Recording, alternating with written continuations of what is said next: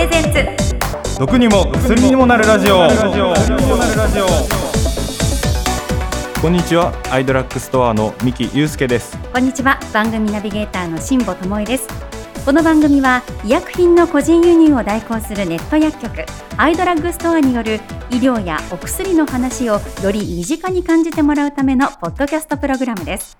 最新の医療ニュースからちょっと得する耳寄り情報まで楽しくお伝えしてまいります辛坊さん、はい。今回はいつもと違った商品を持ってまいりました。違った商品って言ってもプロテインですよね。はいそうですね。今日はこれビーガンプロテインって書いてありますね。そうですね。今はい。回はこちらいただきたいと思います。はい。なんだかねあのどうやってこういうふうに飲むのが恒例になったのかレギュラー化したのかなと思いますがどうぞお飲みください幸せそうな顔してるんですよ。今聞いてくださっているあなたミキさんの今の表情。ねえこれあのビーガンなんですけどさあ間もなく飲み干したミキさん。あー最高ですね これは。はい。美味しそうに飲みますね本当にね。はいもう最高ですこれは。もうこれなんか美味しそうな写真が載ってはいるんですけどはいぜひちょっと紹介していただけますか？はいわかりました。こちらの商品は、はい。ビーガンプロテインのチョコレートマフィン味です。チョコレートマフィン。はいそうなんですね。こちらエンドウ豆とお米を主原料とした植物性のプロテインとなっております。いお米主原料としたプロテインって結構ありますか？や最近ちょっと出てきて今ちょっとに話題の商品かなあとそうなんです思いますねこちら植物性のプロテインなんですけれども牛乳からできているホエイプロテインよりも体内で消化されやすいので素早くタンパク質を吸収することができます、うん。また乳糖が含まれていないのでお腹が緩くなってしまうといった心配がないのがポイントなんですね。なるほど、まあ、プロテインも本当にこう種類によっていろんな特徴があるんですね。そうですねはい、うん。毎回こう知らない世界を知ることができて非常に勉強になります。ありがとうございます。はい。さあ、ミキさん、リスナーの W さんからもですね、はい。プロテインに関するお悩み相談が届いていますので、ちょっとご紹介しますね。はいお願いします。大学3年生になる息子が部活動で陸上競技短距離をやっております。去年くらいから筋トレに目覚め毎日プロテインやサプリメントを飲みながらジムに通いここのところ見違えるように大きな体になってきましたインを1日複数回飲んでいるせいでお腹がいっぱいになってしまうのか食事をしっかりとらないことがよくあります。このような状態でもアスリートにとっては毎日決まった量のプロテインを飲むことの方が大切なんでしょうか。食事とプロテインの摂取量とのバランスや摂取時間などについてアドバイスいただけると嬉しいです。ということです。はい。W さんメッセージありがとうございます。そうですね、まあ、うん。プロテインはやっぱり楽なんではい、飲むの飲むだけでいいんで、結構楽なんでいいんですけど、ええ。やっぱり食事からもいろいろな栄養素やっぱり取らないと体維持していけないと思うのでやっぱりご飯も食べてほしいなっていうふうには思いますね。はい、もしかするとお母さんがやっぱタンパク質多めのご飯を作っていただけて食卓に並べていただければうん、多分目を輝かしてやってくると思うんで。なるほどなるほど。そうか。大喜びでええ、もうご飯楽しみで楽しみで仕方なくなると思うので。じゃあお母様もちょっと W さんもちょっと一工夫していただいてそう。食事でたっぷりプロテインが取れるようなものを。そうですねもう、うん。じゃあもう喜んで多分食べると思うんで。なるほど。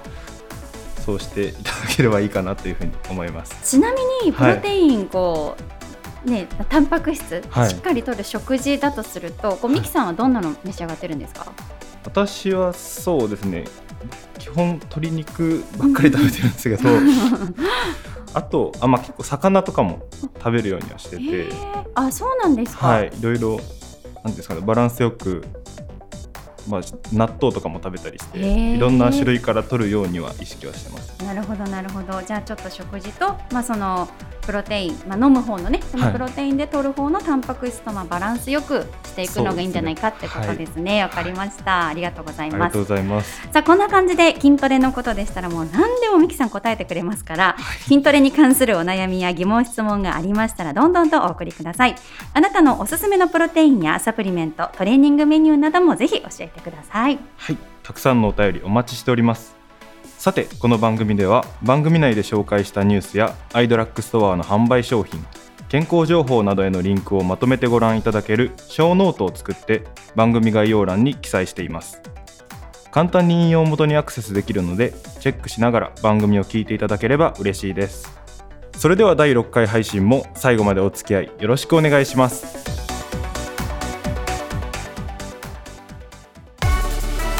アイドラッグストアプレゼンツ。毒にも薬にもなるラジオ。お送りしています。毒にも薬にもなるラジオ。ここからは最新の医療情報をご紹介するメディカルニュースのコーナーです。医療業界の動向にアイドラッグ一詳しい店長の田沢秀樹さんにも加わっていただきます。田沢さんよろしくお願いします。アイドラッグストア店長の田沢秀樹です。今回もとっておきのニュースを持ってまいりましたそれでは今月のメディカルニュースです。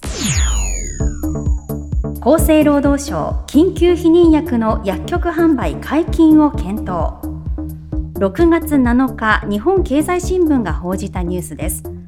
厚生労働省は6月7日の有識者会議で緊急避妊薬を処方箋がなくても薬局などで購入できる仕組みの解禁について検討を始めました。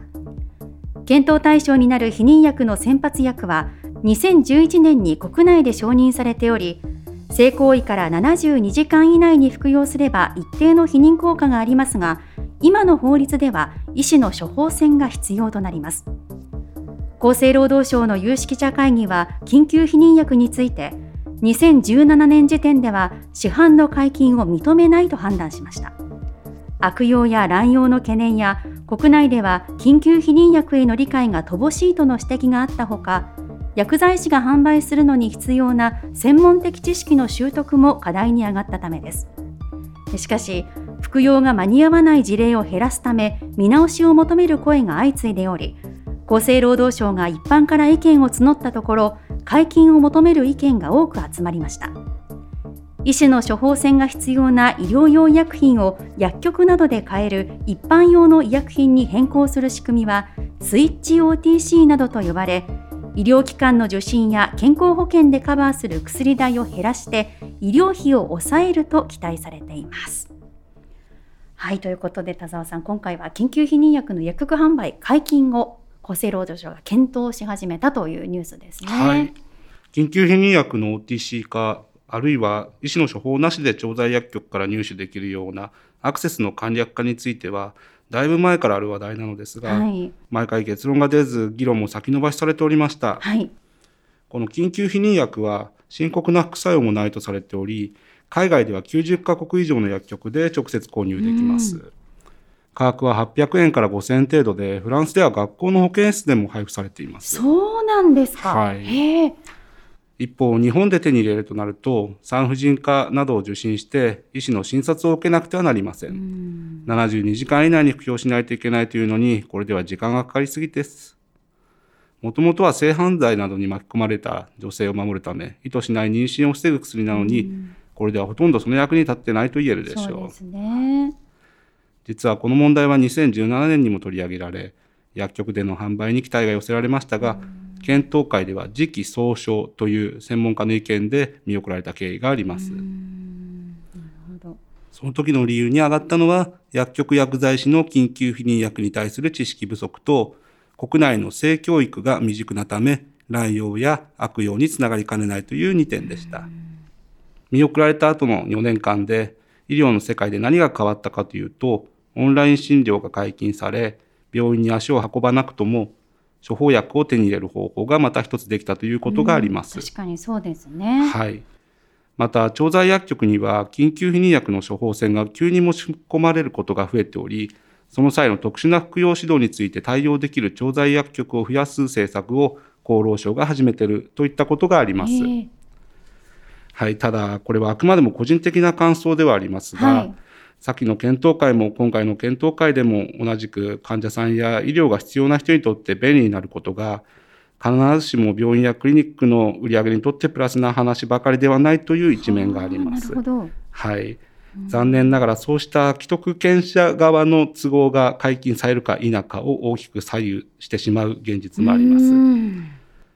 はい。ただし今回は医療側の都合ではなく、MeToo 運動に代表されるように、うん、ジェンダー格差の解消や性被害防止への世の中の注目の高まりが OTC 化を推し進める大きなきっかけになっているとも言えます。うんうん、ジェンダーフリーとか LGBTQ とか、とかく性差別をなくしていく風潮でもありますし、うんことさら妊娠するしないにおいては女性が選択肢を持つことも正当な権利ではないかと思います。うん本当にそうですね。はい、まああのねその妊娠するしないにおいてはっていうところ一人のねその人生を左右することでもありますしさらにはもう生まれてくるね赤ちゃんのその人生を左右することでもあるし、ね、本当になんかそういった権利的な部分っていうのはね早くこう認められて大事にされていくと本当にいいなと思いますね。はい、うん。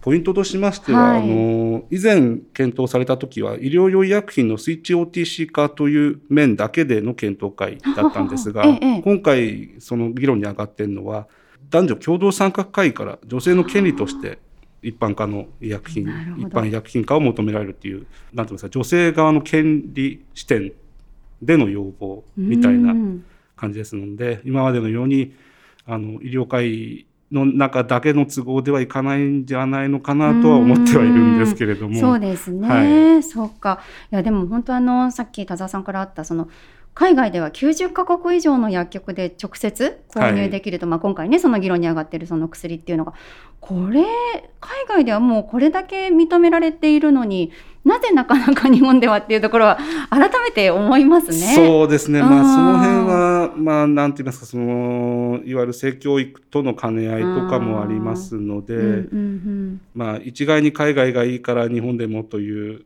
ようなことはなかなか難しいとは思うんですけれども、まあ、ですので日本もそこに近づくようにはやはり時間をかけてでもそういうふうに持っていければとは思います、ね、そうですね、えー、本当にこう女性だけのこととか男性だけのこととかっていうことじゃなくて本当にこう人間が生きていく上で全体でみんなで考えていくっていうことが本当に大切ですよね。そうですね、はい、改めて感じますね。まあ、本当産婦人科受診するって言ってもね何か本当に問題がねあった時っていうのってなかなかこういけなかったりするっていうね気持ち的なところとかそういったところもあるかもしれないですし。ねだからそうですね。うん。あのこういったあのタイムリミットがある医薬品を服用するしないというのを女性一人で考えさせられる現実というのがあまりにも濃くだと思いますので、ね、はい、うん、本当にこういろんなことを考えさせられるニュースでした。田沢さん、はい、どうもありがとうございました。次回もよろしくお願いします。はい、はい、よろしくお願いします。アイドラッグストアプレゼンツ。毒にも薬にもなるラジオ。さあ、ミキさん。はい。えー、第4回、第5回と募集しましたお便りのテーマ、はい、育毛に取り組み、毛が増えたこと以外に感じたことですが、引き続きたくさんのお便りをいただきました。はい、本当にリスナーの皆さん、本当にありがとうございます。ありがとうございます。皆様のお便りを読ませていただいて、勉強になることがたくさんあるなっていうふうに感じました。うんそれでは育毛に取り組み毛が増えたこと以外に感じたことメッセージの紹介お願いいたします。はいまずは KT さんからこちらいただいています。はいありがとうございます。はじめまして今年46歳になる男性です。去年からのコロナ禍で仕事がリモートワークになりわずか2ヶ月足らずで21キロも太ってしまいました。ありゃ。そしてその後間もなく髪の毛が驚くほどの勢いで抜け始めました。初めは年のせいだと思っていましたがあまりにも急な変化なので調べてみると、ネットでは、デブはハゲるとの情報が溢れており、えかなり焦りました。え、デブだとハゲるの？私はすぐに運動と食事制限を開始して、21キロ増えた体重を14キロ減らしました。ケイティちゃんすごくないですか？ちょっと、えー、その頃から再び髪の毛が日に日に増えていくようになりました。今回の体験を通じて運動や食生活などに対する意識が高まりましたし、抜け毛の予防や健康維持、若々しい体型を保つなど、運動はいいことだらけなので、これからも続けていきたいと思いますということです。はい、ありがとうございます。いや運動って本当素晴らしいんですよね。ね本当に。いやもうそもそも筋トレはですね。と筋トレの話始まるか。あまあ。そうですそうです。そうですね。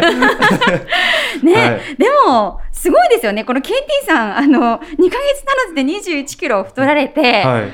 なんかこういろんなことをあんまり考えないでって ねちょっと思っちゃいましたけど読んでる時は。ねなんとその後ですよ。素晴らしいじゃないですか。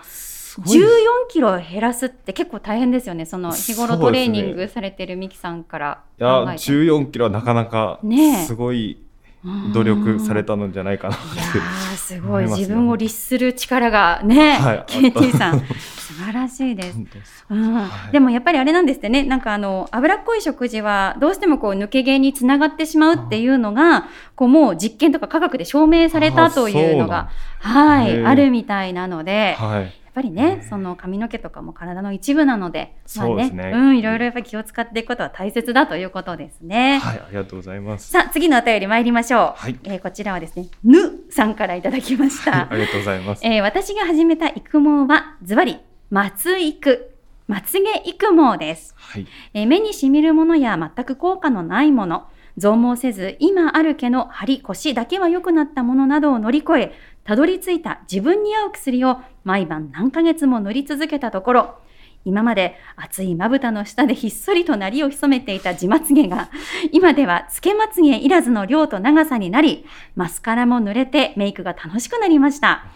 しかし、そのお薬を使ってからは、今までまつげがなかった部分にも生えてしまい、目頭や目の際に生えた小さなまつげが、えーまぶたに押され眼球に入ってしまうことが多々あって、まあどこにでも生えればいいってものでもないのだなと学びがありました。はいこれからも様子を見ながら続けていきたいと思います。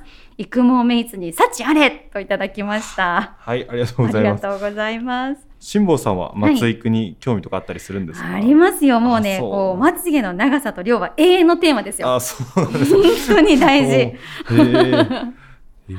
やっぱりね、あの、年齢とともに、はい。やっぱこう、まつげもね、元気もなくなってきますし、はい。どうしても毎日毎日お化粧するので、ね。ビューラーでこう挟んだりとか、はい。ね、それこそマスカラも塗って、ね、その分落とさなきゃいけないじゃないですあか。ね、だから、やっぱりこう男性よりも、はい。まつげをこう触ったり、まあ若干痛めつけたり してる部分も多いから、うん、やっぱりその辺はテーマですね。すごいこのぬさんが使ってらっしゃるこの松育のこの薬知りたいなって ねちょっと思いますね。はい、そうぜひはいお調べいただければ確 確かにそうですね、はいありがとうございます。はい、たくさんのお便りありがとうございました。次回のお便り募集テーマは番組後半でお伝えいたします。番組でお便りをご紹介させていただいた方には、アイドラッグストアでお買い物に使っていただける2000円分のポイントを差し上げております。番組の感想などもいただけると励みになりますので、忌憚なきご意見お待ちしておりますお待。ちしております。ラジオネームも忘れずにお書き添えください。番組へのお便りは番組概要欄に記載してありますアイドラッグストアのお問い合わせフォームのリンクよりお送りいただけます。ウェブメールなどを開かずにスマホから簡単に送れますので、たくさんのお便りお待ちしています。お待ちしております。アイドラッグストアプレゼンツ。毒にも薬にもなるラジオ。アイドラックラボ。このコーナーは常時8万点を超えるさまざまなアイテムを日々取り扱っているアイドラッグストアのスタッフさんが医薬品を個人輸入する際の注意点やお薬に対する素朴な疑問賢いサプリの選び方まで何でも答えてまいります今日の研究員はアイドラッグストアの小野地さんですよろしくお願いしますはい、アイドラッグストアのおのっちです。よろしくお願いいたします。さあ小野地さん今月のテーマは何でしょうか？快眠を手に入れよう。お快眠はいはい。今回は快眠を得るためのポイントや快眠のために取り組んでいることをお話ししていきたいと思います。はいしんぼさんは寝る前にやっているルーティンなどありますか？そうですね。あの、あんまりこう、ルーティンじゃないかもしれないんですけど、私はあの、安眠、快眠のために、耳栓を必ずして寝るんです。ああ、なるほど。なんかこう、出張に行ったりするときに、どうしてもこう、ホテルのこうね、ちょっと廊下がうるさいとか、なんとなくなんかそういうのがあって、で、耳栓するようになったら、もうなんかね、耳栓なしでは寝られない。逆にその、して寝る、その安眠感に、かなり満足してしまって、はい、私は耳栓が手放せなくなりました。はい。そうなんです。うん、ちなみにミキさん何かされてたりしますか？そうですね、はい私は寝る前のルーティンはやっぱりストレッチと、まあ最近はちょっと筋膜リリースと。あとはちょっと瞑想なんかにもハマったりしミキさん瞑想するんですか？なんか一番程遠いところえ。そうですねなんか寝る前にちょっと瞑想始めたら、うんなんかそのままめちゃくちゃスムーズに寝れるようになってえちなみにどうやってやるんですか？どんな感じ？YouTube とかでなんかその瞑想の音楽みたいなのがあって。それを聞きながらそのナレーターの人がおっしゃる通りになんか呼吸とかしたりして。それを15分ぐらいですかね、うん。やってますね毎日そうですか。面白いですね、小野地さんね。そうですね。なんかすごいおしゃれですよね。なるほど。で、快眠のためにはいくつかコツがあるんです。はい。えーまずは、えー寝る30分前にスマホなどの画面から離れる。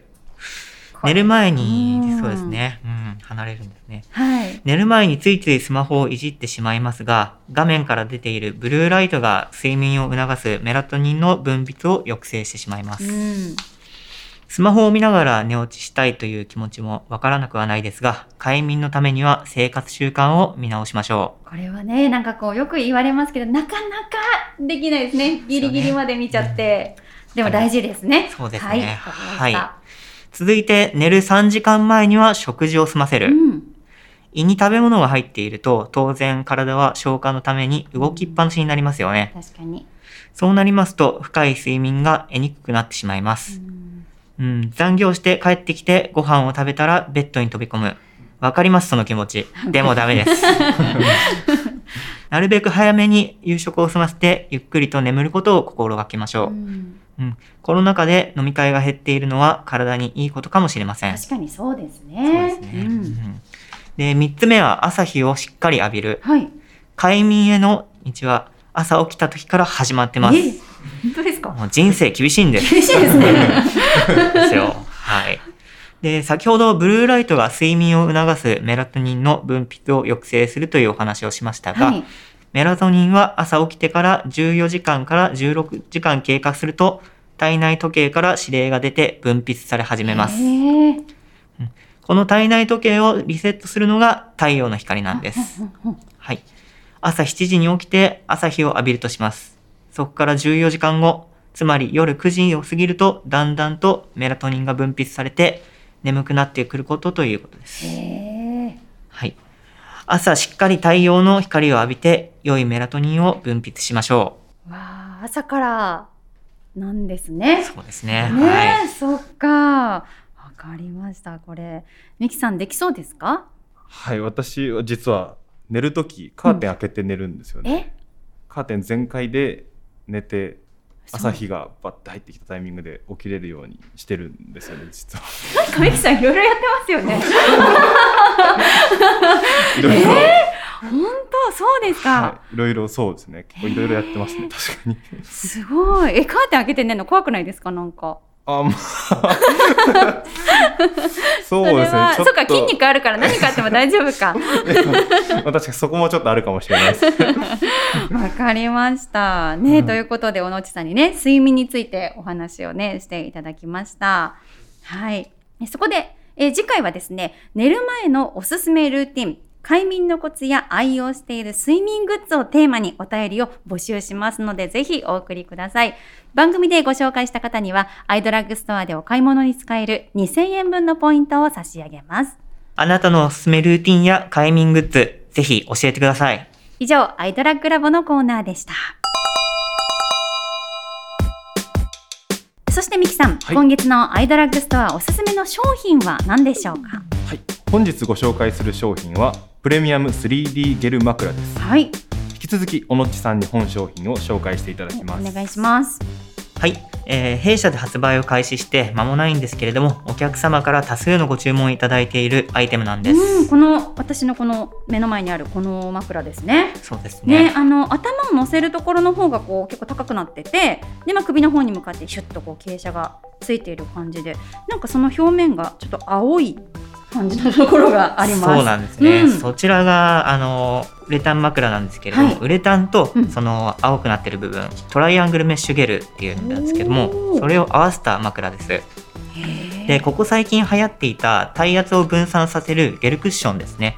それを枕に組み合わせているっていうことですね。なるほど。あれですね。はい。あれがこの枕の中に。はい。へえ。ですねそのゲルとウレタンの組み合わせが沈み込みすぎず確かなホールド感を体験できるそうです、うん、確かに。あの本当に沈み込みすぎないしあの沈み込まないわけではないから本当にこううまい具合に頭を支えてくれそうですね。ですね。うん。はい。でまた 3D 形状になってるんであの快適な睡眠姿勢をサポートするんですねなるほど、うん、こちらおいくらになりますかはい、えー現在新商品割引適用中で通常価格3980円のところ300円引きの3680円でお求めいただくことができます。あのーなんか枕って結構ね高いものも多いかもしれないですけどこれ非常にありがたい価格ですね。これだけの機能があって。そうですね。ね。えはいこちらアイドラッグストアの商品は1200円以上で送料無料となりますのでぜひお求めください、はい、小野地さんどうもありがとうございました。ありがとうございました。アイドラッグストアプレゼンツ。毒にも薬にもなるラジオ